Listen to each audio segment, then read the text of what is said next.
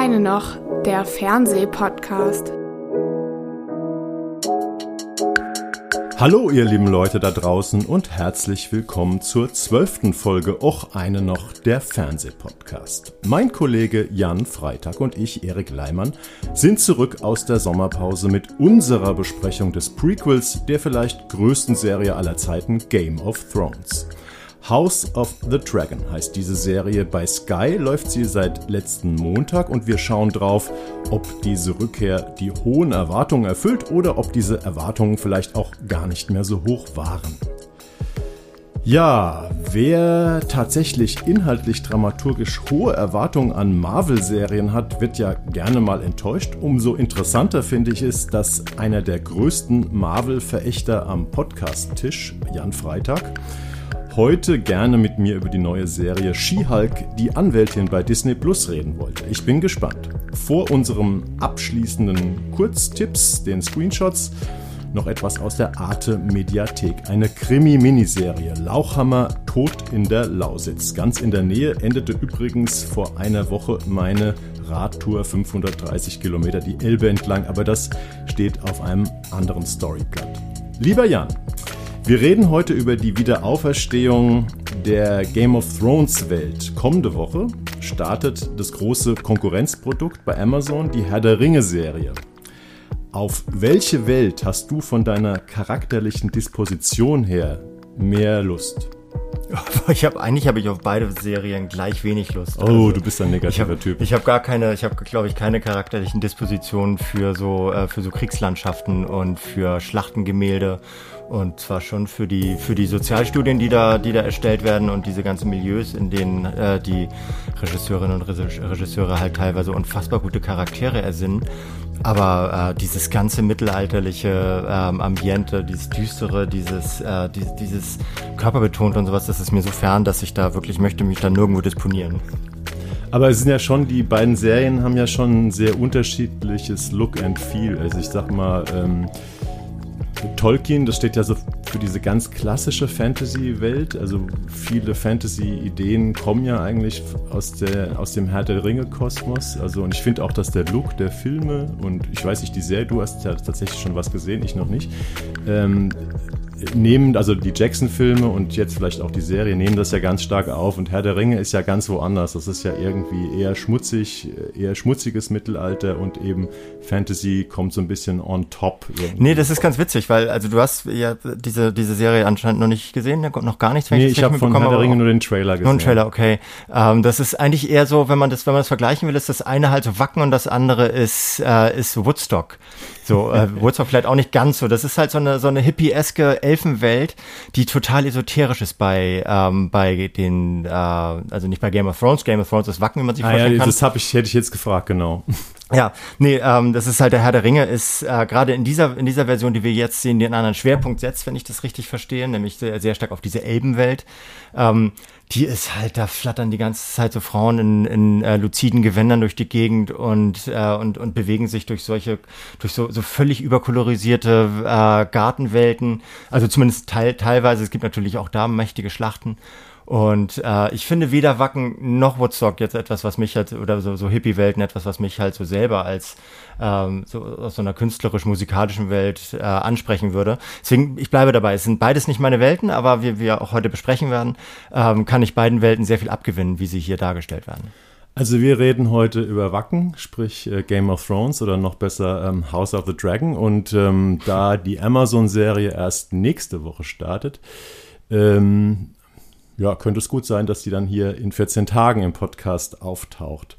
So, jetzt ähm, zur Einführung in House of the Dragon äh, muss ich ja erstmal sagen, dass wir hier, äh, dass es 6 zu 1 steht für Jan, weil, obwohl ich ja ein Game of Thrones Fan bin, ähm, hat es bei mir irgendwie nicht geklappt mit den Screenern. Also wir waren, Jan und ich waren zusammen bei einem Screening in einem großen Kino wo eine Woche vor dem Start, jetzt am vergangenen Montag, die erste Folge gezeigt wurde. Und ich dachte einfach, die HBO Skies kämen mit der äh, Versendung der Screener nicht hinterher, weil die wurden auch am Anfang mehrfach verschoben. Aber ich habe am Ende gar nichts gekriegt und dachte, ja, so ist es halt. Und dann habe ich irgendwie durch das Hören von ein paar Podcasts und Gespräche mit anderen Kritikern, äh, Kritikerinnen äh, erfahren, dass eigentlich alle fünf, sechs Folgen gesehen hatten und Jan geht es genauso. Deswegen, aber ich fand es dann am Ende gar nicht so eine schlechte Konstellation. Dann bin ich, bin ich so der Sense of Wonder-Typ, der jetzt praktisch tatsächlich äh, wie das Publikum genau eine Folge gesehen hat und Jan weiß schon, wie es weitergeht. Ja. Ich führe mal kurz ein. Ich werde jetzt nicht äh, die gesamte Geschichte des Hauses Targaryen erzählen und alle Charaktere, aber ähm, ich fasse es mal kurz zusammen. In einem ähm, Satz bitte. In einem Satz ist schwer. ähm, also im Mai 2019, das sind ja tatsächlich zweieinhalb Jahre fast schon, lief die letzte Folge von der achten Game of Thrones Staffel äh, mit Titel Der eiserne Thron. Und wir wissen ja, dass die letzte Staffel äh, ja aufgrund ihrer etwas erzählerischen Grobheit und Gehetztheit ähm, ja auch ziemlich viele negative Kritiken äh, bekommen hat. Trotzdem war die Serie natürlich ein mega, mega Ding und es war klar, dass HBO ähm, diese Sache fortsetzen würde. Es wurde an mehreren Spin-offs gearbeitet. Vor ein paar Jahren oder ein, zwei Jahren wurde schon das erste, was eigentlich schon verkündet war, mit Naomi Watts, wo sie einen ähm, Piloten gedreht hatten, der 30 Millionen Dollar gekostet hat, wurde in die Tonne gekloppt. Und insofern hat es jetzt dreieinhalb Jahre gedauert, fast, bis tatsächlich ähm, ein Prequel, eins von vielen geplanten Prequels oder, oder Sequels rauskommt, nämlich House of the Dragon. Zehn Folgen, a 60 Minuten, zu sehen immer montags ähm, bei Sky, wow, ähm, seit letzten Montag. Das heißt, jede Woche, zehn Wochen lang ähm, werden wir da eine Folge sehen. Und äh, die Serie ähm, setzt 200 Jahre vor den Ereignissen von Game of Thrones an und spielt auf Westeros, spielt in King's Landing unter anderem auch in anderen bekannten Orten und erzählt die äh, Vorgeschichte des Hauses Targaryen. Äh, die bekannteste oder letzte Targaryen war ja die Daenerys Targaryen, die ähm, ja eine der Hauptfiguren aus Game of Thrones. Und ja, auch da geht es wieder um eine Thronfolge. Ein König will seine Nachfolge regeln und er hat eben nur eine Tochter und äh, äh, ja, ein Sohn soll geboren werden, auf den alle warten. Ähm, und so geht die erste Folge los. Äh, es gibt ein großes Ritterturnier, äh, was ähm, ja auch so ein bisschen die Ankunft dieses Thronfolgers ähm, feiern soll. Ja, und wie es dann weitergeht, werden wir sehen. Es geht in der Staffel um um den Kampf, um diese Nachfolge des Königs und sie beruht auf dem Buch Fire and Blood, glaube ich, von George R. R. Martin, der auch in dieser Serie als Executive Producer, was er bei, den, bei der alten Serie nicht mehr war, ähm, also nur noch so ein bisschen beratend, äh, der hat jetzt einen größeren Einfluss wieder auf die neue Serie und ja, hat der Serie das gut getan, Jan, aus deiner Ich finde schon, also ich, ich, bin natürlich auch rangegangen an die Serie und dachte, oh, war ja, es ist jetzt ein Spin-off oder in diesem, diesem Fall halt ein Prequel und sie reiten das äh, Tier halt noch ein bisschen weiter zu und versuchen da noch mehr, mehr Profit herauszuschlagen. Das wollen sie auch, das können sie auch. Und das ist auch, das ist auch legitim, es äh, sind ja am Markt befindliche Unternehmen, die sowas produzieren.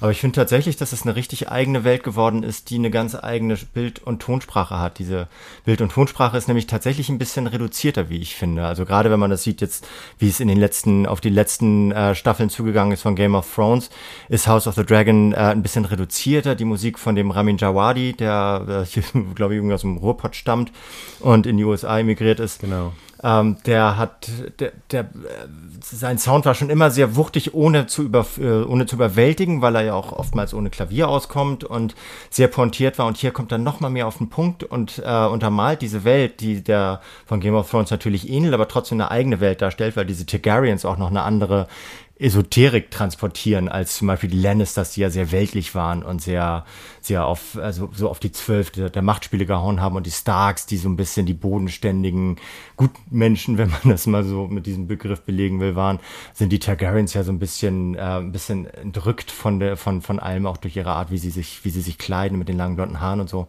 Und das passt ganz gut zusammen, finde ich. Und es hat eine, es hat eine eigene Dynamik entwickelt und es hat auch eigene ganz tolle Charaktere entwickelt. Deren Namen ich mir jetzt, also ich habe mir die Namen, immer ich habe immer Probleme, mir die zu merken, weil die heißen jetzt bis auf den neuen Bösewicht, der Demon heißt. Den kann man sich gut merken, ne? Kann man sich mhm. gut merken, aber so der König heißt Viserys, glaube ich, ja. und die, wie heißt seine, seine Tochter? Äh, also die Tochter, die so ähm, zu Beginn der Serie so im, ja, im fortgeschrittenen Teenageralter, ich weiß nicht, wie alt die sein soll, 15, 16, ja. das ist, ähm, das ist die äh, Rhaenyra. Mhm, und. Und genau, gespielt in Jung von Millie Alcock und wir haben dann Zeitsprünge in der Serie. Später wird sie dann von Emma Darcy gespielt. Und gleiches gilt für ihre ja, beste Freundin, das ist die Tochter von, also die, ihre beste Freundin am Hofe, das ist die Tochter vom Hand of the King, gespielt vom walisischen Schauspieler Reese Evans. Und die Tochter wird am Anfang von Emily Carey gespielt und später dann von Olivia Cook, eine Schauspielerin, die ich sehr mag. Ich glaube, mhm. die ähm, wird mal ganz groß. Und ähm, genau, das ist das Figuren. Und dann gibt es eben den bösen Bruder, ähm, also ein wirklich ein klassischer Bösewicht, Bösewicht von dem König. Der König ist eigentlich Viserys, gespielt von äh, Paddy Constantine auch ein guter Schauspieler, wie ich Guter finde. Schauspieler, ein netter Typ hier, ist ein netter ja. König und so. Und das Interessante ist ja tatsächlich, dass es hier, ähm, also der, der König möchte unbedingt einen Thronfolger haben, weil die Welt, in der er lebt, äh, der, der, der, der äh, Adelswelt in Europa oder in der Welt nachempfunden ist, also sowohl, sowohl den alten Adel als auch den heutigen Geldadel, dass halt Frauen da nach wie vor noch eine geringere Rolle spielen. Und da ist es halt so, dass eine Frau nicht vorgesehen ist als Thronfolgerin. Er will unbedingt einen Sohn haben deswegen, aber ich weiß nicht, ob das zu viel gespoilert ist. Es klappt auf jeden Fall nicht ganz mit dem Sohn äh, und wird auch sehr, sehr äh, drastisch inszeniert, warum das nicht klappt. Ja, und deswegen haben es ja auch schon gesehen, aber wir wollen ja. mal jetzt nicht näher drauf nee, eingehen. Ich finde auch tatsächlich, der hat immer wieder so viele Überraschungen, dass man aufpassen muss, nicht zu viel zu spoilern. Aber es läuft auf jeden Fall darauf hinaus, dass die Thronfolge zwischen seinem Bruder Demon und der ähm, seiner Tochter äh, entschieden wird, beziehungsweise das sind die beiden Optionen, die der König hat, wenn er dann mal sterben sollte und er entscheidet sich für seine Tochter und daraufhin wird sein Bruder halt fuchsig und geht irgendwie so ein bisschen ins Exil, äh, ins Exil klaut ein Drachenei und das sind alles so Sachen, wie sie halt nur in der Game of Thrones Welt vorkommen. Dann gibt es noch eine zweite Ebene, dass die äh, dass seine Tochter halt sich irgendwann mit ihrer besten Freundin zofft, weil deren Lebenswege radikal auseinandergehen im Teil dieses ganzen Machtspiels. Und so werden halt verschiedene, äh, verschiedene äh, Streitkonstellationen aufgebaut, die sich in den nächsten sechs Folgen, die ich gesehen habe, entfalten, die aber auch echt das Potenzial bieten, sich noch in den nächsten 342 Staffeln danach zu entfalten, je nachdem, wie es läuft. Gehen wir doch mal auf so ein paar Punkte ein, die ähm, jetzt im Zusammenhang mit dem Serienstart besprochen äh, wurden, also so im Netz und bei Kritiken. Also eine Kritik ähm, oder eine Sorge, sage ich mal, bezüglich der Serie war, hm, wenn man sich jetzt so komplett auf dieses Haus Targaryen konzentriert, wo bleibt denn da die Vielfalt der Charaktere? Weil eine Stärke von Game of Thrones was natürlich auch dazu führte, dass Game of Thrones am Anfang erstmal ein bisschen verwirrend war, äh, war ja, dass, dass man ganz verschiedene Adelshäuser, ganz verschiedene Figuren hatte, also ein unglaublich großes Ensemble, aber dadurch eben auch in verschiedene Welten eindringen konnte, die alle so eine eigene Faszination hatten. Ähm, ist es, du hast jetzt schon mehr gesehen, äh, ohne zu spoilern, ist es jetzt ärmer an, an Handlungssträngen oder Charakteren? Nö, also kommen da schnell Leute dazu? Genau, das, also relativ zügig kommt der erste Lannister. Das ist noch ein ziemlicher mhm. Schnulli, aber das zeigt sich halt schon, dass die Einfluss haben werden, wenn sie nicht damals schon Einfluss hatten. Ähm, die Starks fallen als ähm, als Name, also zumindest, also die poppen halt alle so nach und nach auf, nehme ich mal an. Ich habe das jetzt auch nicht, äh, ich habe diese sechs Folgen schon alle gesehen, aber ich habe das jetzt auch nicht, ich habe jetzt nicht nicht mitge, mitgeschrieben, was was da alles für Namen auftauchen. Es gibt noch so eine andere, die Hand von äh, von dem Viserys heißt Hightower. Und äh, das ist noch so eine Nebendynastie und die, die heiraten dann ja auch alle durcheinander und kreuz und quer und führen hier Krieg und da Krieg und so weiter. Und das führt alles dazu, dass sie halt ähm, dieses, dieses Potpourri der Allmachtsfantasien, die alle diese Häuser halt irgendwie mehr oder weniger beschleichen, äh, aufzeichnen, gegeneinander zeichnen. Damit auch wieder, was ich ja immer sehr spannend finde, ob das gewollt ist oder nicht, auch viel über unsere Gegenwart reden, wo es ja auch viele Allmachtsfantasien gibt, die sich auf verschiedenen, mehr oder weniger kriegerischen Wege versuchen, Bahn zu brechen. Also man kann da Analogien finden in die Trumps und Putins, man kann aber auch Analogien finden in die Musks und Zuckerbergs. Und es gibt so viele Möglichkeiten, sich da, sich da eine realistische Welt zurechtzubasteln, aber es gibt auch genauso gut die Möglichkeit, Möglichkeit, den, äh, so im Eskapismus zu bleiben und sich da einfach in so eine mittelalterliche Wackenwelt reinzuziehen. Oder mit dem Drachen davon zu fliegen, ne? weil das ist natürlich auch eine der Dinge, die sie, ja, wo ich jetzt sagen würde, ist vielleicht auch eine bewusste kommerzielle äh, Entscheidung. Also ich habe jetzt, für mich waren die Drachen jetzt bei Game of Thrones nie so ein riesen Trigger. Also ich hatte nichts gegen die Drachen, aber offensichtlich ist es ja so, dass unheimlich viele Leute total auf die Drachen abfahren. Ähm, es ist sozusagen Lieblingscharaktere Drachen. Und davon gibt es halt jetzt eine Menge in dieser neuen Serie. Genau, davon gibt es eine Menge. Und wir haben äh, ja gemeinsam im Kino ähm, diese Preview gesehen, wo sie gleichzeitig in die Orte geschaltet hatten, wo es äh, wo es so offizielle Premieren gab. Und da sind ja. so ganz viele Leute, das lief so auf der Leinwand, haben sie dann immer, bevor sie den Trailer gezeigt, bevor sie die erste Folge gezeigt haben, haben sie halt immer so nach, nach London und nach Berlin und nach Stuttgart oder sowas ge ähm, geschaltet. Und da sind die Leute halt über den äh, roten Teppich gelaufen, teilweise auch gar keine Promis, sondern einfach so Gäste, die da irgendwie irgendwie so zufällig reingepoppt sind. Influencer. Influencer und Influencerinnen wahrscheinlich waren es. Ich kannte da, ein paar von kannte ich, aber die meisten kannte ich nicht. Und äh, die haben dann halt immer in die, wenn sie gefragt wurden, was findest du denn richtig toll und worauf freust du dich ganz besonders, dann haben die halt immer in die Kamera gekreischt, ja, die Drachen. Das war halt wie so ein, als wenn die das vorher entweder abgesprochen hätten oder als wenn es gar nicht anders geht, weil die so, weil die so vordringlich sind in der, in der Visualisierung. Aber die meisten Leute haben da anscheinend richtig Bock drauf, auf die Drachen und ich wollte jetzt gerade Drachinnen sagen.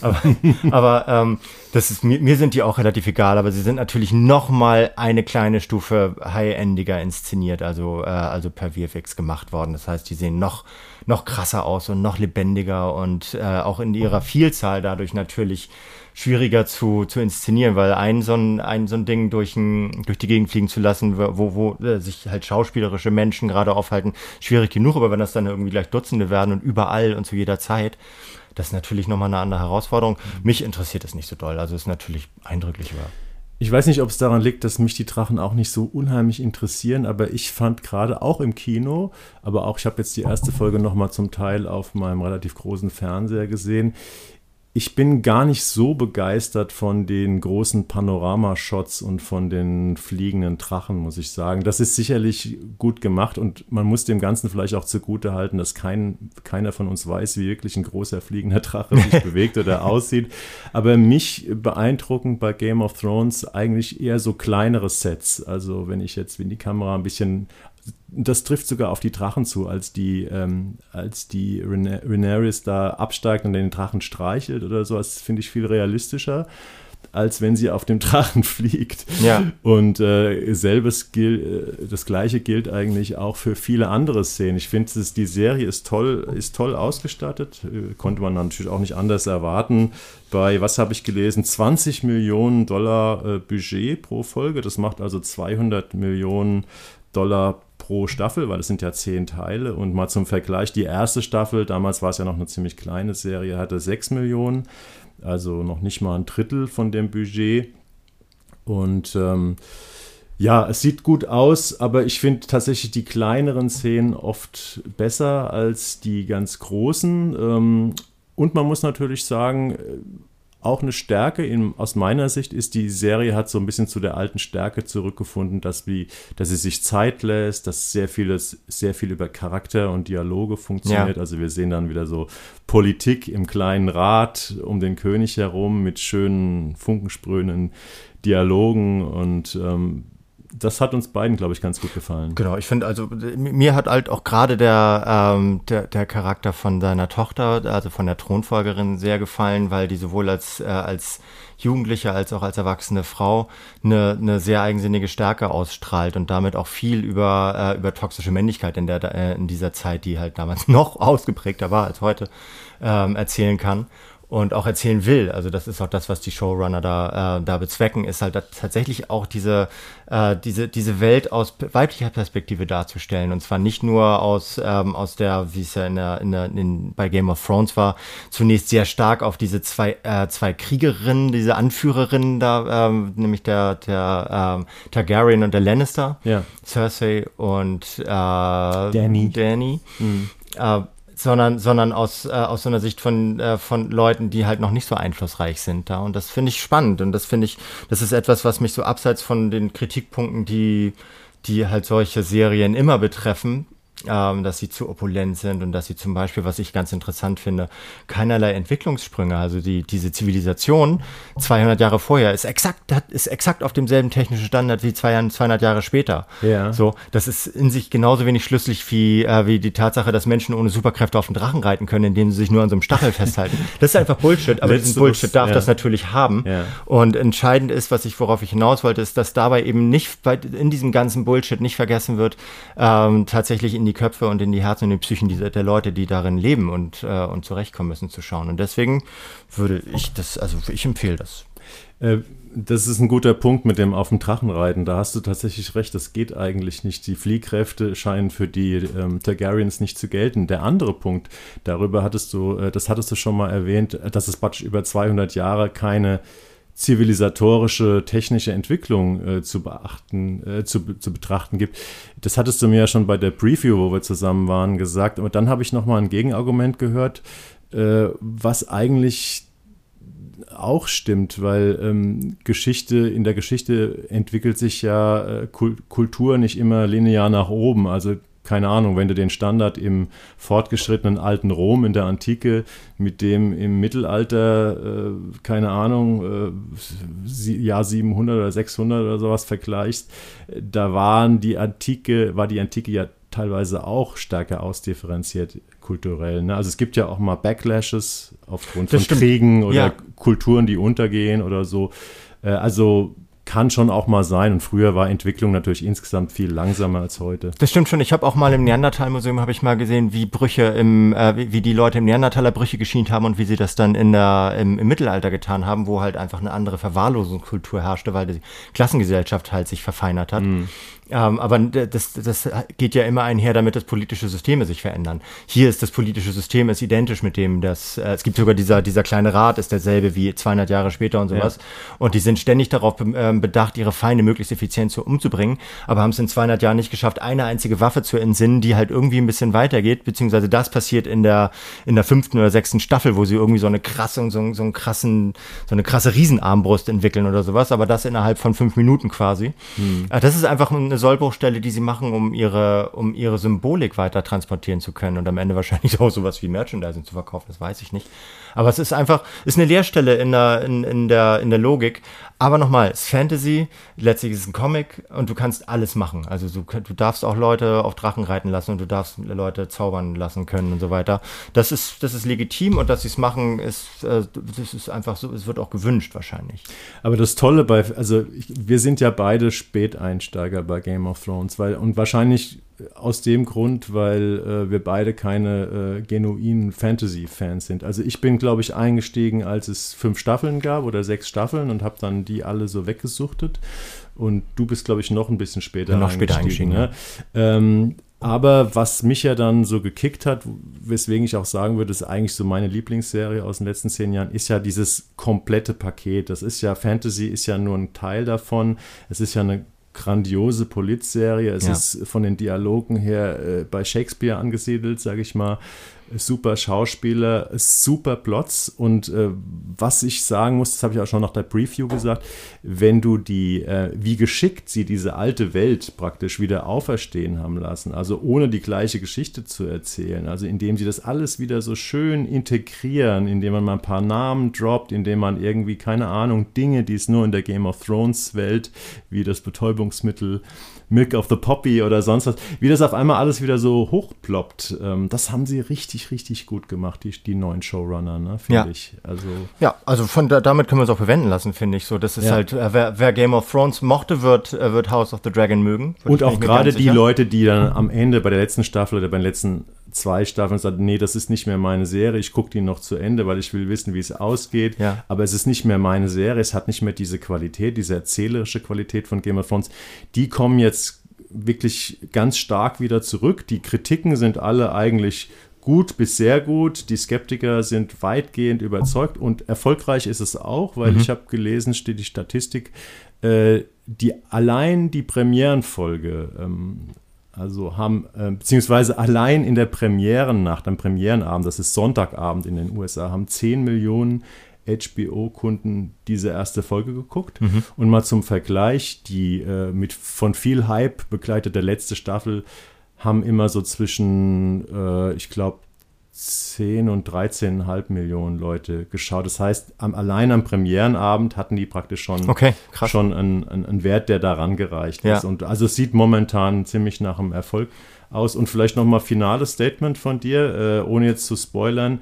Es wird nicht, es lässt nicht nach in den Folgen 2 bis 6. Überhaupt nicht. Ja. Nein, also zu keinem, zu keinem Zeitpunkt lässt es nach. Ich habe auch, also ich habe die, also manchmal habe ich es ein bisschen unaufmerksam geguckt, muss ich zugeben, ähm, weil ich ja auch drüber schreiben musste, ein bisschen unter Zeitdruck war, aber es war, es lässt nicht nach. Nee, also gerade weil sich die, weil sich die weiblichen Charaktere auf eine ganz grandiose Art ausdifferenzieren. Nee, nee, bleibt da mal dran, guckt euch das an, ja, äh, vielleicht nochmal der Vollständigkeit halber, die neuen Showrunner sind Ryan Condal, der ist nicht ganz so bekannt, hat auch schon Sachen gemacht, und Miguel Sapochnik, der ist bekannt als äh, Regisseur von gerade großen Schlachtenfolgen und eben George R. R. Martin, der Autor der Buchvorlagen, ist da ganz dick wieder mit im Boot und ja, das hat vielleicht auch dazu geführt, dass wir in einer ziemlich gelungenen, wiederhergestellten Game of Thrones Welt äh, gelandet sind und jetzt gucken wir mal in zwei Wochen, äh, ob Wacken oder was war dein, dein äh, ob, ob, Wacken oder Woodstock irgendwie besser geglückt ist als Serie. Ja. und äh, genau, und damit kommen wir zu der großen Überraschung, äh, weil Jan Freitag hat sich von mir die Besprechung einer Marvel Serie gewünscht. Ähm, She-Hulk, die Anwältin. Ähm, neun Folgen ist auch schon gestartet. Ähm, Donnerstag, 18. August gibt es pro Woche eine Folge, also Stand jetzt könnt ihr zwei sehen. Sind ganz kurze Dinger, so Sitcom-Länge, 23 bis 30 Minuten. Und Jan, äh, ja, was, was erzählt She-Hulk, die Anwältin? Also, äh, ich weiß nicht, hast du gesagt, Disney Plus läuft ja. das. Ähm, She-Hulk ist ja schon in diesem denkbar bescheuerten Titel angelegt, dass es, äh, dass es eine weibliche Version ähm, des schrecklichen Hulk ist. Es ist ja so ein, so ein ambivalenter Superheld aus dem Marvel-Kosmos, der einerseits äh, schwer jähzornig und impulsgestört ist, andererseits aber trotzdem ja noch ein Superheld ist, der auch versucht, Gutes zu bewirken. Die äh, Marvel-Version von Dr. Jekyll und Mr. Hyde. Ein bisschen, ne? ja. Um, ähm, und äh, hier ist es halt die Anwältin Jennifer Waters, heißt sie, gespielt von Tatjana Maslany, die in einem Strafprozess äh, merkt, dass sie, äh, dass irgendwas nicht mit ihr stimmt, weil da plötzlich so unvermittelt eine Superschurkin reinplatzt und sie die halt platt macht, indem sie plötzlich zu Hulk, also vorher noch eine elegante Anwältin irgendwo in einer amerikanischen Großstadt, plötzlich mutiert sie zu so einer weiblichen Hulk, macht die platt ähm, und wundert sich selber ein bisschen und dann zeigt sich halt, dass sie vorher, dass sie, ihr Cousin ist der richtige Hulk, also der He-Hulk sozusagen. Und äh, sie hat einen Autounfall mit dem und ist da wohl mit seinem Blut in Kontakt getreten und hat sich mit dem Mutantenvirus von ihm infiziert. Das sind diese völlig bescheuerten äh, Geschichtskonstellationen ja. im Marvel-Universum, die man nicht weiter hinterfragen sollte. Bei ihr hat das zur Folge, dass sie zwar weiter als Anwältin arbeiten möchte, weil sie eine moderne, äh, selbstbewusste Frau ist in einer, in einer modernen Gesellschaft, aber niemand will mit einer Mutantin äh, Strafprozesse führen, deswegen sucht sie lange einen Job und findet ihn dann irgendwann in einer Kanzlei äh, die eine Abteilung gegründet, die spezialisiert ist darauf, Superhelden zu verteidigen. Und einer der ersten Fälle oder der erste Fall, den sie, ähm, den sie annimmt, ist die Verteidigung eines gewissen Abomination, der, ich kenne mich nicht so genau aus, mit dieser Marvel, mit diesen Marvel-Welten vorher schon aufgetreten ist. Also das ist einer der Schurken oder Bösewichte, der es mal mit Hulk zu tun bekommen hatte in der Männerversion, gespielt von Tim Roth, den verteidigt sie. Und das ist dann so ein bisschen die Geschichte, die dann so vermutlich Folge für Folge erzählt wird. Also hier mal ein neuer Fall, da ein Alter, der noch in den, in die neuen Folgen reinsuppt. Und alles ähm, mit dieser äh, She-Hulk, die aber auch, wo man, was man zum Titel sagen muss, äh, sehr hadert mit dieser Rolle, äh, irgendwie nur so eine weibliche Subversion des richtigen Hulk zu sein. Also das, der Boulevard gibt ihr diesen Namen She-Hulk und sie wehrt sich dagegen, weil sie eine emanzipierte Frau ist, tendenziell eine Feministin. Und das ist auch immer so die Subebene dieser ganzen Geschichte, weil sie ist halt echt, sie ist eigentlich eine Feministin und äh, schafft es aber so diese Impulskontrolle, die dem richtigen Hulk fehlt, also dem männlichen Hulk fehlt, ja, die hat, hat sie sich, halt. glaube ich, über viele Jahre erarbeitet. Ne? Es gibt der richtige Hulk, also auch gespielt wie in den Avengers-Filmen von Mark Ruffalo. Mhm. Äh, der hat gerade in der ersten Folge ja auch einen ziemlich langen Auftritt, also der ist da sozusagen Teil der Serie. Ich weiß nicht, ob es dann später zurückgeschraubt wird, aber der, äh, da gibt es ja einen relativ langen Disput in der ersten Folge, dass er praktisch über 15 Jahre oder so dann halt versucht hat, äh, diesen Hulk in sich zu kontrollieren und sie kann das eigentlich von Anfang an. Ja, obwohl er macht mit ihr, er macht mit ihr auf so einer komischen Insel, macht er mit ihr so, so Anti-Hulk-Impulstrainings, ja, Yoga. Ja.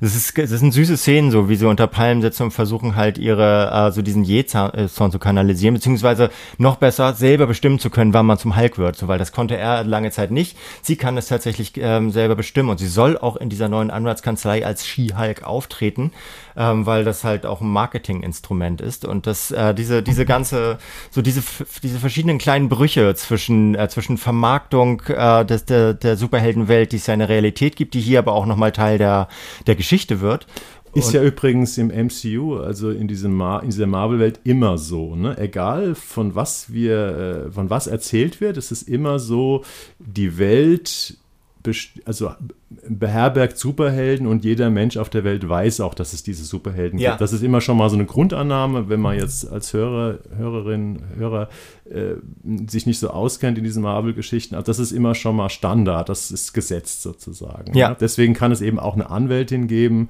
die äh, Superhelden verteidigt. Ja, das, das kann es geben, aber trotzdem ist diese, diese Figur natürlich echt selten ähm, in, in diesem ganzen Kosmos, weil es gibt natürlich, es gibt The Widow und es gibt äh, Wonder Woman und so weiter, aber die waren immer entweder ähm, Chiffren, also so, so, so, so äh, hyperfeminisierte äh, oder sexualisierte Gegenstücke zu den diesen hypermaskulinen Muskelprotzen und Muskelbergen der, der Superhelden und mussten immer in super kna knappen Klamotten äh, irgendwie die Welt retten, aber dabei immer noch Mädchen bleiben ein bisschen. Und sie waren auch immer eher Sidekicks, das heißt, sie haben, sind eher so vorgekommen in einem großen Wust von Männer-Superhelden äh, und äh, hatten dabei äh, relativ selten eine eigensinnige Rolle. Und hier ist es halt das erste Mal, dass wirklich eine, also zumindest aus meiner Perspektive, so aus meiner Querrecherche, die erste Superheldin, die wirklich richtig zentral ist und dabei auch noch ähm, so, äh, Probleme, Gleichstellungsprobleme und Gleichberechtigungsprobleme und äh, Emanzipationsprobleme verhandelt in jeder die, einzelner dieser Folgen, die nebenbei natürlich auch immer noch den üblichen Humor haben. Also es ist ja manchmal so ein, so ein leichter Slapstick da drin und auch immer so eine, so eine Selbstironie, dass diese so, so erstaunt darüber sind, wie, äh, wie plump ihre Superkräfte manchmal sind, wenn sie nicht funktionieren oder zu, zu unkontrolliert angewendet werden. Das passiert ihr auch ständig, dass sie halt mit ihrer Kraft nicht so ganz klarkommt, das aber aus einer weiblichen Perspektive macht. Und das macht diese, diese Serie so außergewöhnlich in diesem Kosmos, finde ich. Und deswegen, äh, weil sie eben auch, sie, die, sie ist eine der ersten Superheldinnen, die diese äh, Impulskontrolle tatsächlich komplett innehat. Also sie ist diejenige, sie hat, sie hat die Fäden in der Hand. Und das hatte ihr, ihr Cousin, also der Hulk halt nicht. Also das sind immer wieder kleine Statements und Kommentare auf die Gesellschaft, in der wir leben. Und deswegen hat mich das so, über, so überrascht und überzeugt. Und ich habe mehrfach auch so, so geschmunzelt darüber, dass wenn ich sonst Superheldenstoffe gucke, dann sind meine Mundwinkel immer auf Kniehöhe, weil mich das alles so annervt, diese ganzen Testosteronbomben, die da, die da in, in so hyperinszenierte FFX-Welten reinplatzen. Deswegen war ich hier positiv von überrascht. Ähm, wie viele Folgen hast du gesehen? Oh, ich weiß gar nicht ganz genau. Ich glaube, ich habe vier Folgen gesehen. Ja, aber ich habe tatsächlich, ich bin auch hier wieder auf dem Stand der ZuschauerInnen. Äh, ich habe nur zwei Folgen gesehen. Ja. Gestern Abend ist ja die, oder gestern ist die zweite ähm, veröffentlicht worden. Ich fand die ersten beiden Folgen eigentlich sehr unterschiedlich. Also mich hat dieses, dieses Bonding mit Hulk und, und She-Hulk in der ersten, oder diese Origin-Story in der ersten Folge eigentlich eher genervt. Ich fand es nicht so charmant und die Geschichte, wie sie dann als Anwältin für Superhelden arbeitet, ähm, also wo es dann auch so ein bisschen zur Anwaltsserie wird, äh, geht ja eigentlich erst in der zweiten genau. Folge los. Hat mir dann ein bisschen besser gefallen. Ähm, ich fand auch den Humor und ähm, das Setting ein bisschen stärker in der zweiten Folge, aber ich habe mich dann halt gefragt, wie es weitergeht, weil die erste Folge hat mich ehrlich gesagt überhaupt nicht überzeugt. Ich fand diese ich fand die, die Animation eher bedenklich, sage ich mal. Also, weil die kämpfen ja dann und machen so Übungen in ihren Hulk, äh, in ihren Hulk-Versionen da auf dieser Insel. Ähm, vielleicht hat es mich auch einfach nicht interessiert. Ich, mir hat aber auch die Fallhöhe, die erzählerische Fallhöhe so ein bisschen gefehlt. Also es ist ja klar, es ist die, allein schon die Länge der, der Serie geht in Richtung Sitcom. Es soll mhm. also was Leichtes sein, ähm, auch ein bisschen episodisch. Aber jetzt mal abgesehen von diesen ja, von diesem feministischen Aspekt, von diesem, von, von, dieser neuen Art zu erzählen äh, bei Marvel. Äh, was fandst du denn interessant an der Serie erzählerisch? Achso, ich dachte, das hätte ich gesagt, dass ich die, ich, ich fand die, ich finde diese, äh, diese Konstellation einer Superheldin, die weiterhin ja. ihrer, ihrem normalen Beruf nachgehen okay. will, so, äh, und, und das auch, das auch, äh, das aber nicht schafft, weil sie da in die gläserne, äh, gläserne Decke stößt, weil nämlich von einer von einer Frau in der in dieser in dieser Anwalts- und Juristenwelt ähm, wird erwartet, dass sie halt äh, nicht zwischendurch mal zu, zum Mann quasi mutiert, wenn man, Ja. so, wenn man so diese, diese klassischen Lesetechniken von Geschlechtern mal übernimmt. Und äh, dann, dann schafft sie es halt in einer äh, Kanzlei übernommen zu werden, wo sie beides miteinander verbinden kann, aber damit immer sehr stark fremdelt. Also sie hat stä- ist ständig in so einem inneren Zwiespalt, dass sie eigentlich nur als Frau wahrgenommen werden will und eigentlich nur als als Anwältin wahrgenommen wird mit den Skills, die sie sich erworben hat, aber die Öffentlichkeit will von ihr halt die She-Hulk haben, also will die Mutantin haben, die halt da vorne steht und eine Show macht, wenn sie, wenn, wenn Prozesse stattfinden und deswegen auch die Zuschauer, äh, Zuschauerräume immer massiv voll sind. Und das ist so, an dieser, an dieser Bruchlinie äh, entlang wird eine Superheldinnengeschichte erzählt. Und deswegen, für jemanden, der Superheldengeschichten eigentlich total bescheuert findet, ist das, ist das mal eine, die ich gucken kann, weil sie, weil sie sich, weil die sich nicht so von der Realität entrückt, sondern Verbindungen da hineinsucht. Also sie haben ja auch eine ganz gute Hauptdarstellerin, ne? diese Tatjana Maslany, die hat dann Emmy bekommen für Orphan Black. Da ist irgendwie so eine, eine Serie, die ich immer noch nicht geguckt habe. Da spielt es so eine Science-Fiction-Serie, wo sie, keine Ahnung, äh, irgendwie äh, 25 verschiedene Rollen spielt. Das, ich weiß nicht, wie das mit dem Plot zusammenhängt, aber da hat sie sozusagen so, so eine große Vielseitigkeit. Wahrscheinlich schlüpft sie da immer wieder in verschiedene Körper oder so äh, oder, oder Charaktere.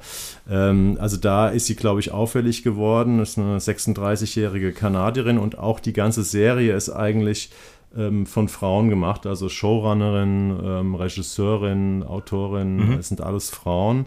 Und ähm, ich weiß, ich habe so ein bisschen über die Serie äh, gelesen, wie die wahrgenommen wurde und das äh, hab, bin darauf gekommen, dass sie zwar vom Feuilleton relativ viel Lob erfahren hat. Also auch hier in Deutschland. So Spiegel hat eine ziemlich gute Kritik geschrieben. Äh, Stuttgarter Zeitung. Insgesamt eigentlich auch 87 Prozent äh, positiv bei Rotten Tomatoes. Gut, das ist ein internationaler Score. Aber das trotzdem, wenn man Skihulk im Internet eingibt, äh, kommt ganz viel über das Bashing. Also gerade von Fans, also sehr viele äh, sind wohl sehr unzufrieden mit der Figur, wie sie gemacht wurde. Und da wird auch ganz viel so Wokeness wird der, wird der Serie vorgeworfen. Also Batsch Wokeness ist ja Batsch so, eine, so ein doppeldeutiger Begriff. Einmal beschreibt das so die erhöhte Wachsamkeit für so Themen wie Rassismus, Sexismus und so weiter. Und im negativen Sinne äh, bezeichnet es ja so eine gewisse Besser, Besserwisserei, auch so ein bisschen so eine kalkulierte Trendiness, dass man jetzt praktisch sagt, wir hatten, äh, wir hatten ja Miss Marvel, ne, die letzte Marvel-Serie hatte ja auch schon, die ich ja ganz gut fand. Ja. Er hatte eine jugendliche, zudem islamische ähm, Heldin, die am Anfang ein ganz normales Mädchen war und das auch irgendwie so ein bisschen bleibt.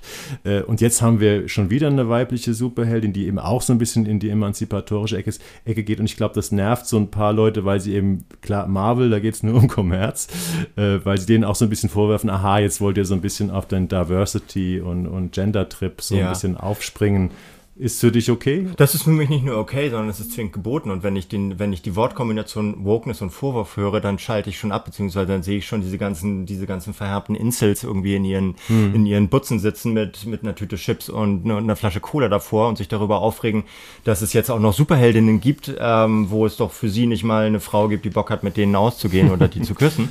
Ähm, das ist mir, also Leute, die, die Wokeness als Vorwurf benutzen, äh, die, mit denen kann ich ja gerne noch reden, sowas, aber ich glaube, die müssen selber an ihrer, in ihrer eigenen Aber du Wahrnehmung. weißt schon, dass der Begriff äh, also umstritten ist. Ja, ja, klar, die ne? AfD findet den richtig scheiße, Teile der FDP finden den nur auch richtig AfD. scheiße, aber ich kenne nur Leute, die den Begriff Wokeness gut finden, Nur positiv. weil die ihn positiv Positives besetzen. verbinden, Natürlich ja. kannst du, Mhm. kannst du Wokeness, äh, es gibt ja auch sowas wie Pinkwashing und Greenwashing und es gibt Mhm. auch genauso gut gibt es auch Emanzipations-Greenwashing, äh, Emanzipationswashing. Klar kannst du das auch einfach nur als Masche benutzen.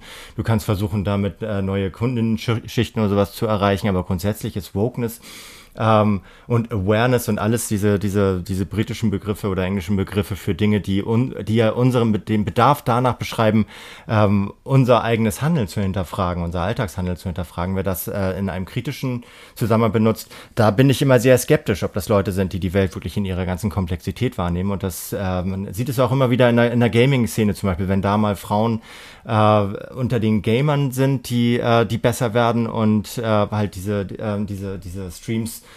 lancieren, wo sie selber spielen, was die für einen krassen Hass abkriegen von dieser Inselszene, das ist unfassbar. Und wenn, wenn so eine Serie äh, Kritik abkriegt von einer, von einer Szene, die, äh, die ihr Wokeness vorwirft, dann habe ich halt einfach ein Bild vor Augen, was das für Typen sind, die das tun und dass das womöglich auch wieder so eine Mini-Hater-Blase ist, die das, äh, die irgendwie für 80 Prozent der Posts verantwortlich sind. Das ist jetzt nicht, ist nicht verifiziert, ich habe da keine empirischen Daten drüber, aber das ist meine Sicht auf die Dinge von Leuten, die Wokeness kritisieren. Und die findest du halt, was ich eben meinte, in der AfD findest du sie flächendeckend, in der CDU findest du sie noch sehr verbreitet und in äh, gesellschaftlichen Gruppen, die mir, in, in, denen ich mich verorte und die mir wichtig sind, findet man die sehr selten. Und deswegen sehe ich das natürlich einerseits, äh, einerseits kritisch, andererseits gelassen, wenn sie äh, solche Kritik ernten. Gut, ich bin kein Begriffsexperte, aber ich habe es mal äh, gegoogelt und hatte den Eindruck, dass auch auf linken oder fortschrittlichen Seiten der Begriff ähm, ja auch in, in einer also unterschiedlich betrachtet wird. Aber gut, wir wollen jetzt keinen soziologischen nee, das, das Begriffsstreitereien ja, ja. An. Äh, möchtest du noch irgendwas zu She-Hulk sagen? Nee, also noch, noch einen Satz hier dazu. Ähm, natürlich ähm, benutzt die Wokeness als, äh, als Instrument, um sich neue, neue Publikumsschichten zu, äh, zu, äh, zu, zu erarbeiten. Das äh, ist ein Fakt, glaube ich. Dafür ist es halt Marvel und Marvel will Profite machen und ja. Marvel macht damit Profite. Aber nicht alles, was Geld, äh, was Geld erwirtschaftet, ist ja per se schlecht. Hm. So, von daher sollen sie doch gerne mit sowas ähm, mal ihre Rendite erwirtschaften, wenn es den Leuten dazu bringt, äh, so mal ihr, ihr Superheldenbild zu überdenken. Aber wir sind uns einig, dass die Serie eher eine leichte Serie ist. Absolut leichte ähm, Serie. Das ist jetzt nichts, wo man sagt, weil das, die Kritik sehe ich auch hier und da, ja, da fehlt so ein bisschen die Fallhöhe. Ähm, es ist eine leicht erzählte Serie um eine Frau um die 30, die halt versucht, irgendwie ihren Weg zu finden in, diesem, in, dieser, in dieser doppelten Realität, äh, die sie in der sie selbst ist. Ähm, und das ist ganz charmant. Ja. Ähm, ich weiß nicht, ob es meine Marvel-Serie ist, aber wir haben ja eh Probleme mit Marvel. Also wir haben Probleme mit Marvel, aber ich finde es auch immer wieder gut, weil die ja so, weil die ja in der, äh, in der breiten Gesellschaft so angesagt sind. Ja, man muss darüber reden, es ist zu darüber, einflussreich. Ja. So, und wenn es da mal eine gibt, die mich, die, äh, die mich nicht von Anfang an anödet, finde ich das, also deswegen habe ich das ja auch vorgeschlagen, sowas. Und das ist dann, dann auch aber echt ein Unterschied zu dem, was wir, worüber wir gleich reden, weil das ist etwas, ähm, wo ich zwar auch durchaus meine Probleme mit habe, aber wo ich, äh, wo ich ein sehr viel engeren, besseren Bezug zu gewinnen kann, nämlich zu so einer Serie wie Lauchhammer. Genau, dann kommen wir doch zu unserem dritten großen Thema. Äh, Lauchhammer, Tod in der Lausitz. Äh, ziemlich ein, zwei bescheuerte Begriffe eigentlich. Lauchhammer ist, glaube ich, der fiktive äh, Name äh, oder der Name für einen fiktiven Ort. Einspruch. Nein, hab ist ich gestern, nicht fiktiv? Nein, ich habe es gestern gelernt. Ich habe bin auch, ich habe noch nicht mal, ich habe noch nicht mal bei Wikipedia geguckt oder nee, gegoogelt. Hab, es kam so. mir zu absurd vor. Genau, oh. es kam mir zu absurd vor, dass es diesen Ort Lauchhammer in der Lausitz, wo, äh, wo die gleichnamige Serie um einen Mädchenmord spielt, den zwei, ein Kommissar, eine Kommissarin aufklären. Ähm, da habe ich ja gedacht, das kann nicht sein, dass die so heißt. Das muss irgendwas Ausgedachtes sein. Dann habe ich aber gestern mit den beiden, äh, mit den beiden Autorinnen, Frauke Hunfeld und Silke Zerz, ein Interview geführt und glaube, ich habe die Frage nicht so dusselig gestellt, dass sie gleich dachten, ich hätte eine Recherchelücke, aber die haben mir gesagt, Lauchhammer gibt es. Und Lauchhammer ist ein Ort in der Lausitz, der vor, vor, äh, zu, vor der Wende 40.000 Einwohnerinnen hatte und jetzt hat er noch 10.000 und äh, ist halt heruntergewirtschaftet, überall Leerstand, nichts funktioniert mehr so richtig, aber die Menschen darin versuchen trotzdem ihr Leben zu leben.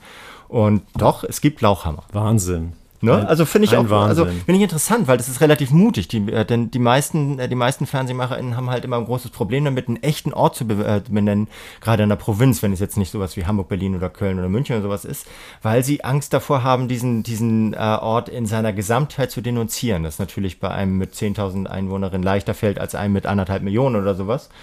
Äh, und deswegen werden da meistens Fantasie oder oft Fantasiebegriffe gewählt, so wie wie, äh, wie, wie heißt der hier bei Mord, äh, Mord mit Aussicht, so äh, Hängersch. Hängersch, ja. Ne? Aber ich so. glaube, ich musste gerade dran denken, ich glaube, ähm, Mayor of Easttown, ne, eine unserer oder zumindest meiner Lieblingsserien aus dem letzten Jahr, dieses Easttown bei Philadelphia gibt es ja auch tatsächlich. Das also, gibt es auch tatsächlich. Ja, Wobei ja, der Autor schreibt ja alle seine Geschichten in diese Suburbia Philadelphia-Gegend. Ja. Also er kommt, glaube ich, aus dem Nachbarort von Easttown und ähm, ja, natürlich ist es mutig, klar. Ja, wobei Easttown ist wahrscheinlich in den USA sowas wie Glückstadt oder sowas, ne? Also das heißt, oder Neustadt. Ähm, damit äh, machst du gleichzeitig ein Panoptikum von 100 anderen Orten, die genauso heißen, auf und gibst Möglichkeiten, äh, da sich halt so reinzudenken. Aber hier, Lauchhammer gibt es. Lauchhammer ist ein, ein real existierender Ort in einer real existierenden, sehr heruntergekommenen Gegend namens Lausitz oder Ostbrandenburg. Und äh, da ereignete sich halt, dass eine, dass eine junge Frau äh, so in einem dieser zu, in einer dieser zugeschütteten äh, Braunkohle-Tagebaugruben, die ja vor Jahren schon äh, ausgebeutet waren oder nicht mehr ausgebeutet wurden, die werden jetzt mittlerweile groß, äh, großflächig zugeschüttet und dadurch Badeseen oder auch einfach äh, Naturlandschaften erschaffen. Und äh, am Ufer eines dieser Seen bei Lauchhammer äh, taucht halt eine Frauenleiche auf und dann kommen, äh, kommt ein Kommissar aus der Gegend, der selber in Lauchhammer groß geworden ist, aber jetzt mittlerweile in Cottbus arbeitet oder irgendwo in einer anderen großen Stadt, ähm, kommt zurück und ermittelt dort mit äh, seiner Kollegin, also der heißt Mike Brigant und ermittelt mit seiner Kollegin Annalena Gottknecht. Sie wird gespielt von Odine Jone und er von dem großartigen Michel Maticevic. Und die beiden ermitteln halt äh, diesen, diesen Mordfall und stoßen dabei, wie es natürlich in sechsteiligen äh, Kriminalmehrteilern ist, äh, stoßen dabei so in ein West Wespennest aus Verstrickungen persönlicher, politischer, gesellschaftlicher Natur. Alle sind mit allen irgendwie verbunden. Alle haben mit allen irgendwelche Verhältnisse gehabt, die teilweise bis tief in die DDR zurückreichen. Dadurch kommen alte Leichen, abseits von dieser hier wieder ans, also sowohl sinnbildlich als auch, nee, nicht zu viel spoilern. Also es kommen, es, es kommen ganz viele Leichen aus dem Keller. Es geht um Crystal Meth. Das kennen wir ja schon aus, ähm, aus, der, aus das Verschwinden mhm. aus der ostbayerischen Provinz. Wir lernen, so tschechisch-polnische äh, Grenze ist offenbar ein einziges großes Meth-Labor. Und es wird das ganz große Fass aufgemacht. Ähm, bis hin zu Stasi-Seilschaftsverstrickungen und so weiter. Aber diese dieses, dieses Panoptikum, das da eröffnet wird, ähm, hat eine unglaubliche Tiefe allein durch diese Landschaft, in der es spielt, durch diese, durch diese zerkraterte, vernarbte Lausitz, äh, in der der Braunkohletagebau halt nur noch als Erinnerung oder als in diesem Fall ähm, reale, äh, real bedrohtes äh, Lebens, äh, Lebenszentrum der Menschen dort dargestellt wird, weil es gleichzeitig noch so ein Klimacamp gibt mit Fridays for Future Aktivistinnen, die äh, gegen den Weiterbetrieb einer dieser Braunkohlegruben demonstrieren. Die spielen alle da irgendwie eine Rolle mit und das finde ich, hoffe du hast es genauso gesehen oder das wäre sonst die zweite Serienfolge, die ich interessant finde, die du, wo du eine gegenteilige Position einnimmst. Ähm, ich hoffe, du hast, du hast es auch gesehen, mehr als einen Teil. Und ich habe es komplett gesehen, ja. ähm, wobei ich sagen muss, dass ich ab Folge 3 ähm, auch teilweise so ein bisschen äh, vorgespult habe. Mhm. Ähm, wir können ja, kommen ja gleich mal zur Bewertung. Vielleicht sollten wir am Anfang noch mal sagen, wo ihr das überhaupt sehen könnt. Also diese sechs Folgen a 45 Minuten, die kommen zuerst ab kommenden Donnerstag, das ist der 1. September, komplett in der Arte-Mediathek.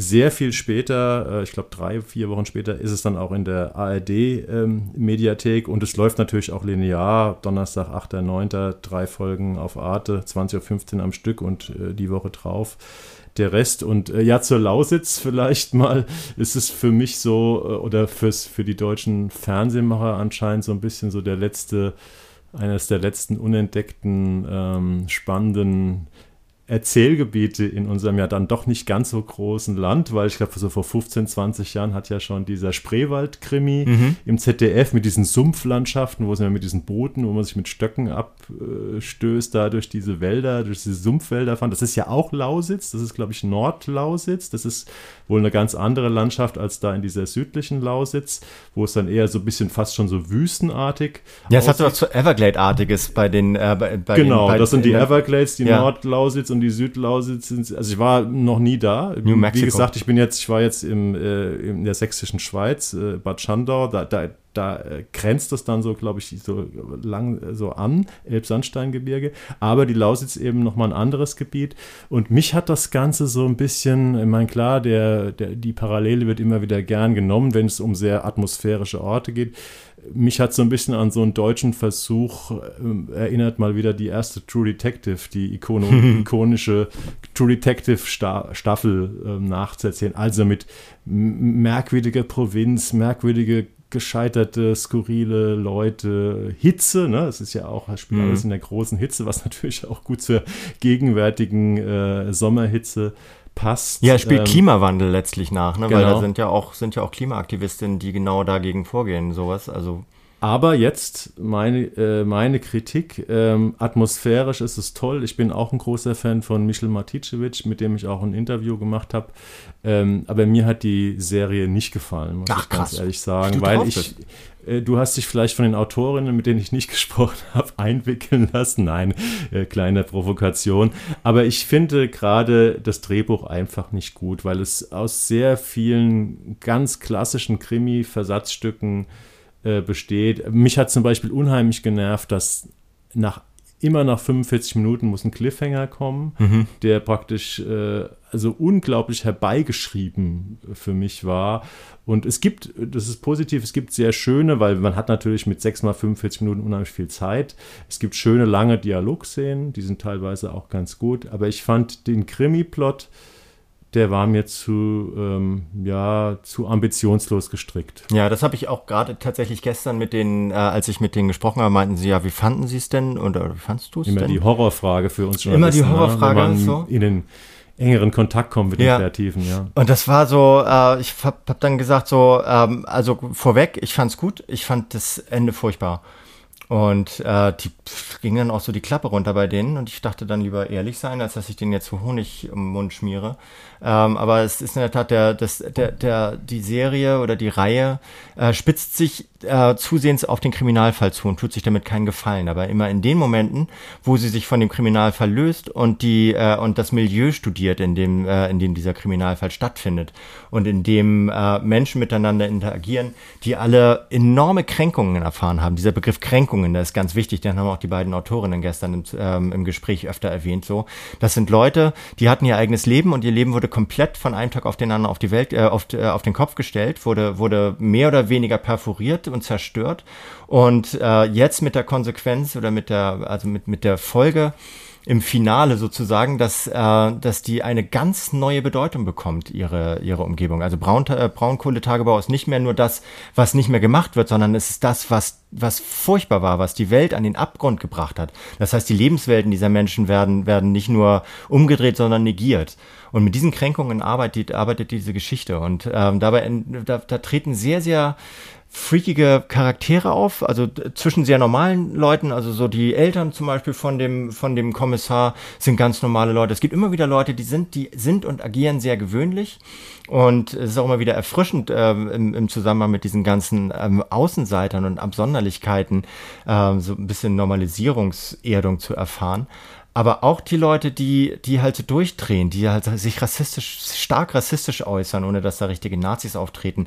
Ein so ein komischer Einsiedler, der mal der beste Freund von dem Kommissar war. Ja, eine so, Figur, die mich das, genervt hat. das, die hat mich wahnsinnig genervt, Mhm. aber auch das wird erklärt. Und da gibt es eine psychologische, es gibt eine psychologische Erläuterung davon und es gibt aber auch eine, eine, eine soziokulturelle Erläuterung davon. Das ist manchmal ein bisschen drüber inszeniert. Aber ich finde von der von der äh, Charakter äh, von der Charakterzeichnung her ähm, sind es stichhaltige stichhaltige Verhältnisse und Beziehungen, die die Menschen da miteinander eingegangen sind. Und wenn man sich diesen Begriff der Kränkung immer wieder vor Augen hält, gerade aus so einer westdeutschen Sicht oder aus der Berliner Sicht von den beiden von den beiden Autorinnen, die sie selber gesagt haben, sie sind halt Berlinerinnen. Ja. Ähm, wenn man sich immer wieder diese Kränkung, die die Leute da erfahren hat, vor Augen hält, dann, sieht, dann äh, gewinnt man einen anderen Blick auf die Menschen dort. Und ich finde, das machen sie richtig, dass sie uns die Möglichkeit geben, ähm, die Leute zu verstehen, in dem, was sie, äh, in dem, wie sie miteinander und auch wie sie mit den Zugezogenen oder dazugekommenen interagieren. Und du hast völlig recht, der Krimi ist scheiße daran. So, und er wird auch am Ende, ähm, wird er, ich möchte das nicht spoilern, ich würde es jetzt eigentlich glatt spoilern wollen, aber das, Ja. das ist wirklich plump, wie, äh, wie, wie die Geschichte am Ende, worauf die äh, Geschichte am Ende zuläuft, weil das einfach so, haben wir schon gehabt, so muss ich eigentlich nicht normal sehen, aber, aber abgesehen vom Kriminalfall ist es, äh, ist es eine gute Erzählung. Genau, atmosphärisch ist das Stück stark und man merkt ganz, ganz klar, dass die, ähm, dass die Macher, ich glaube Regie Till Franzen, ne?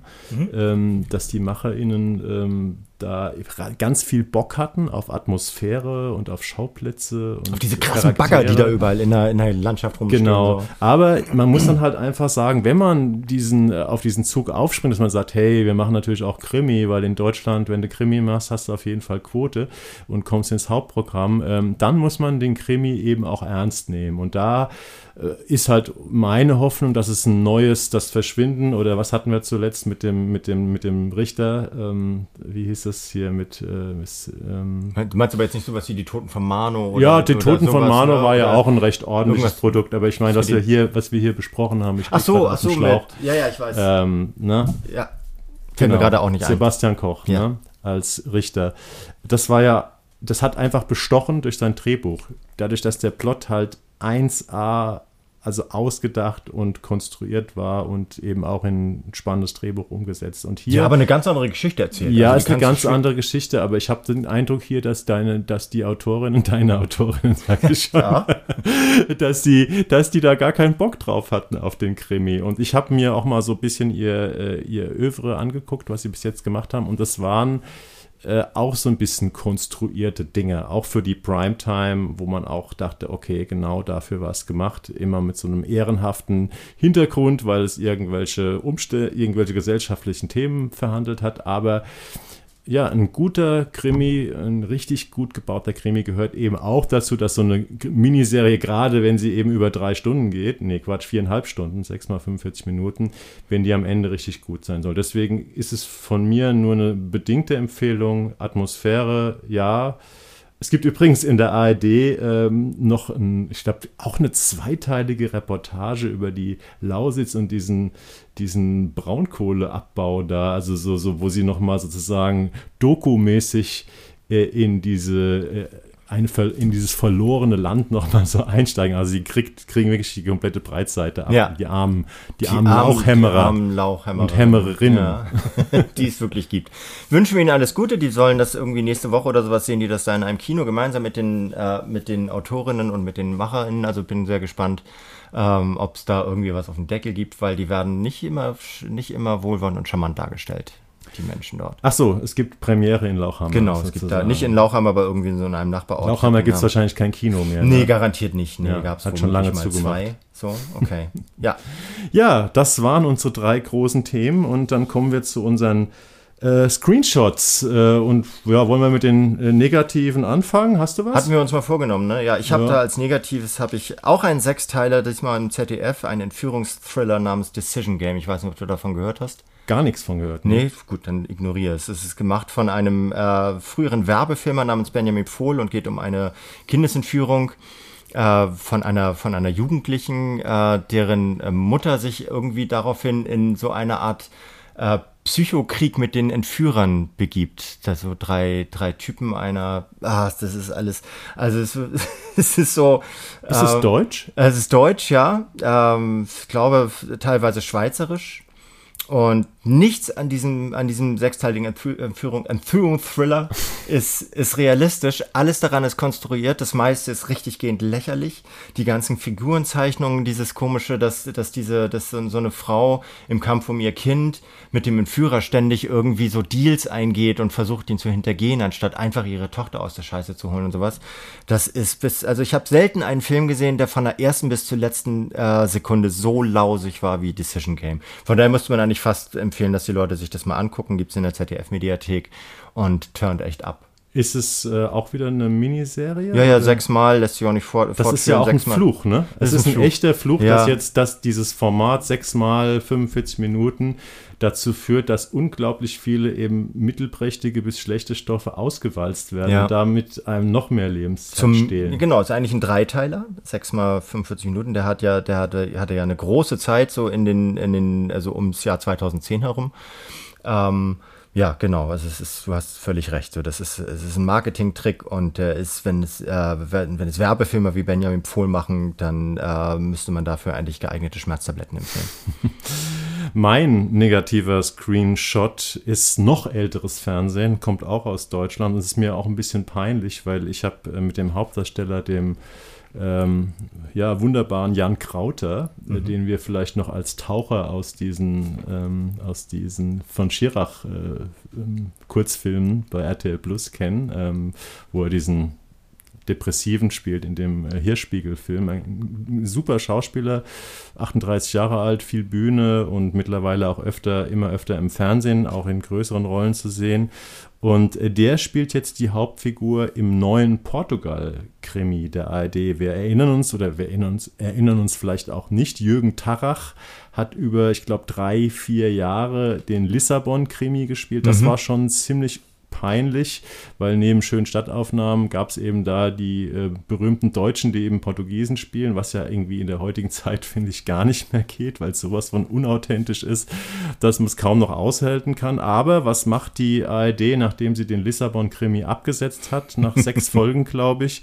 Ähm, sie macht einen neuen Portugal-Krimi und der heißt Lost in Fuseta, ein Krimi aus Portugal, spielt dieses Mal an der Algarve. Also wie Lauchhammer ist Fuseta auch ein realer Ort, winzig klein, wahrscheinlich in der Nähe von, von Faro da gelegen. Ich glaube, ich habe es auf der Karte kurz gecheckt und äh, meine Überschrift, ich habe schon eine Kritik geschrieben, war ähm, Asperger am Strand, weil die Hauptfigur Leander Lost ja, also es ist sein Name. Leander Lost wird eben von Jan Krauter gespielt.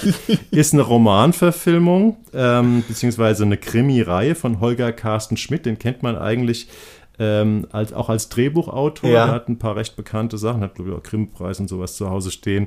Ähm, und der äh, ist ein Portugal-Liebhaber und hat unter ähm, portugiesischem Pseudonym, kennt, weiß aber jeder, dass er das ist, äh, schon fünf äh, Lost-Romane geschrieben. Und dieser Leander Lost ist eben ein, ein Asperger-Kommissar aus Hamburg, der im Rahmen eines Polizeiaustausches für ein Jahr äh, nach Portugal gehen soll. Ah. Und ähm, ja, das ist so ein Krimi, der eben mit diesem, mit dieser Asperger-Erkrankung mal wieder spielt, äh, ja, mit diesem steifen Typen, der da halt im schwarzen, schmal geschnittenen Anzug äh, zu den Portugiesen kommt, die alle unheimlich lustig und lebenslustig und ironisch miteinander umgehen. Und er versteht halt, äh, er ist halt im doppelten Sinne Autist, einmal weil er halt Deutscher ist und steif und dann hat er eben auch noch dieses Asperger. Und ähm, das ist so der Plot und ähm, es ist schon besser als der Lissabon-Krimi. Es ist moderner inszeniert, die Bilder stimmen und ähm, da sind auch ein paar echt gute Schauspieler dabei, aber es gibt eben auch wieder Deutsche, die Portugiesen spielen. Dann ja. gibt es auch wieder Portugiesen, die Portugiesen spielen, was dazu führt, dass ähm, das synchronisiert ist einige, einige ähm, Schauspieler sprechen halt O-Ton, andere sind synchronisiert. Das ist auch immer etwas, was einen komplett rausreißt. Ja, ne, wenn Leute dann sagen, oh, da müssen sie da vorne lang gehen. Genau, richtig, ja. Also es ist keine Vollkatastrophe, aber es ist wirklich ganz altes Fernsehen, was eben was will diese Schmunzelkrimi-Liebhaber mit schönen europäischen Landschaften ja. abholen soll. Und ich finde, nachdem man das eine Format abgesetzt hat, äh, und ein neues erschafft, was irgendwie nur ein ganz klein bisschen moderner ist, aber genau denselben Stiefel reitet, finde ich, äh, ähm, also mich hat es eher abgeturnt, aber ich denke mal, das Ding ist bestimmt erfolgreich. Ja. Läuft, äh, also muss man noch dazu sagen, hat einen ganz großen Auftritt, läuft nämlich am Samstag als Zweiteile, also drei Stunden, Samstag, 10.9. füllt das die gesamte Samstagabend Primetime in der ARD. Da weiß man, was die ARD sozusagen ähm, erstmal so vorhat, wo sie ja. Leute her, äh, ranholen wollen. Und er hat wahrscheinlich nicht nur so ein, so ein Carla Kolumna, so seine Klickerklacker-Namen, sondern er hat auch noch, fährt auch ein ganz verrücktes Auto noch, oder? Nee, ich glaube, er fährt gar kein Auto, weil er wird am Flughafen abgeholt. Okay, aber Motorroller oder sowas, ein Helldown. Ja, vielleicht später dann, ja, ich weiß okay. es nicht. Aber er wird dann immer von den ziemlich, Klischee, Klischee, von den ziemlich wüst fahrenden Portugiesen. Es gibt eben auch so einen Slacker-Kommissar, der natürlich auch vom Deutschen, also portugiesischer Slacker-Kommissar, der natürlich auch vom Deutschen gespielt wird.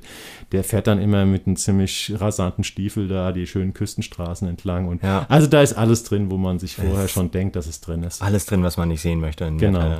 Okay. Aber kommen wir zu etwas Positivem. Wir wollen ja immer mit etwas Positivem ja. äh, schließen. Und was ist denn dein äh, positiver Screenshot? Ich habe einfach mal ganz frech Herr der Ringe genommen, weil ich noch nicht genau wusste, ob wir das. Äh, ob wir Natürlich das, besprechen wir das. Ja, wahrscheinlich besprechen wir es. Ja, wir, wir besprechen es. Aber ich habe es genommen, weil ich, äh, weil ich natürlich einerseits äh, ein bisschen davon angefixt war, dass äh, Amazon alleine für die Rechte 250 Millionen Dollar bezahlt hat und dann angekündigt hat, fünf Staffeln zu machen für mindestens eine Milliarde Dollar. Ach, das ist die. Ich habe die Milliarde Dollar Dollar habe ich auch gelesen, aber ich habe schon gedacht, das wäre für die erste oder vielleicht für die erste und die zweite Staffel, weil ich glaube, die haben jetzt mit dem Drehen der zweiten Staffel begonnen. Genau, ja. Nee, ich weiß nur, dass sie das budgetiert haben, sie es mit, äh, mit einer Milliarde Dollar und ähm, die Rechte für fünf Staffeln gekauft. Mhm. Ähm, deswegen wird man mal sehen, wie, äh, wie viel sie dafür machen, beziehungsweise ob sie das Budget noch erhöhen. Also bei Amazon spielt Geld ja keine Hulex. Ähm, also ist aber auch unabhängig davon, ist es, ähm, ich, ist es, ich habe es im Kino gesehen, die erste, die ersten zwei Folgen in Berlin gerade, so als Preview und da hat es wunderbar funktioniert und es hat dann extrem reingezogen und es ist eine Geschichte, die im Gegensatz zu den, zu den, zu der Trilogie, zu der Filmtrilogie, äh, natürlich auch Schlachtenbilder zeigt, aber äh, sehr, sehr reduziert. Und äh, gerade der dritte Teil so von Herr der Ringe, der war ja ein, ein einziges Schlachtfest. Da mhm. gab es ja praktisch überhaupt gar keine Dialoge mehr, die sowieso nie so richtig wichtig waren. Du redest jetzt von den Urfilmen von, von Peter den Urfilmen, Jackson, genau, von nicht Peter von Jackson. diesen Hobbit-Geschichten. Nee, nicht die Hobbit-Geschichten ja. so. Mhm. Und hier ist es tatsächlich, das spielt so äh, tausende von Jahren vor der, vor der Zeit, als ähm, sich die, die ersten Geschlechter, die halt in den, in den Game of Thrones Filmen und in den Romanen eine Rolle spielen, also so gibt's die, die Elben gibt es schon und es gibt die Zwerge. Du meinst ähm, Herr der Ringe, du hast gerade Game of Thrones. Game of Thrones, sorry, nee. Äh, Herr kann man ja mal verwechseln. Kann man verwechseln, ist auch ein ähnliches, ähm, ähnlicher Production Value, wie man so schön sagt. Ähm, also es, es treten vergleichbare äh, Menschengruppen auf, die ja immer sehr homogene äh, Gesellschaften bilden, also ethnisch homogene Gesellschaften bilden, trotzdem alle die das gleiche Englisch sprechen. Und die, das wird alles schon so ein bisschen angedeutet, aber es wird sehr, sehr fein erzählt und es wird sehr, es gibt auch wieder, eigentlich ist es Game of Thrones in, was ich schon meinte, in, äh, in Woodstock oder in Hippie, mhm. ähm, weil da, weil da halt sehr viele, sehr viele sehr skurrile äh, so, so Rassen, kann, kann, man das da wahrscheinlich sogar nennen, weil das ja ist ja so eine, ist, ist ja so eine, so eine Mischung zwischen Tier und Mensch. Mhm. Ähm, und die sind, äh, die, die interagieren halt auf, äh, auf interessante Art und Weise miteinander und bilden, bilden starke Eigenheiten aus. Es geht um politische Verstrickungen und all sowas, Liebe, bla bla bla. Vielleicht ich würde sagen, wir müssen schon noch mal drüber sprechen. Vielleicht müssen wir noch mal drüber sprechen. Die teuerste Serie aller Zeiten. Ja. Deswegen, also wir nehmen schon mal mit. Jan Freitag ist von Herr der Ringe ähm, positiv angetan? Genau, ich habe die drei Filme gehasst. Gehasst aus tiefster Ja, dann erzähle ich dir in zwei Wochen, warum ich auch wieder zehn Jahre brauchte oder acht Jahre, bis ich mir das erste Mal nach, den Kino, nach dem ersten Kinofilm mir das überhaupt angucken konnte und danach aber eigentlich aus bestimmten Gründen das recht gut fand oder ziemlich gut. Sogar. Genau, das besprechen wir das dann besprechen in zwei Wochen. wir in zwei Wochen. Wie jetzt besprechen wir deinen positiven Screenshot. Ein positiver Screenshot. Das ist ein Dokumentarfilm, ähm, der heißt Woodstock, drei Tage, die eine Generation prägten. Und den könnt ihr in der ARD-Mediathek ähm, sehen. Ich bin drauf gekommen, weil der jetzt im Rahmen von so einer langen Dokumentarfilmnacht am 14. September, also ist noch ein bisschen hin, im Bayerischen Rundfunk läuft. Ähm, aber der lief auch schon mal vor nicht allzu langer Zeit auf Dreisat und deswegen ist der immer noch bis Mitte November oder sowas in der Mediathek, äh, in der ARD-Mediathek zu finden. Und wird wahrscheinlich nach dieser BR-Ausstrahlung dann wieder, es gibt ja dann immer so, so, so Fristenverlängerung.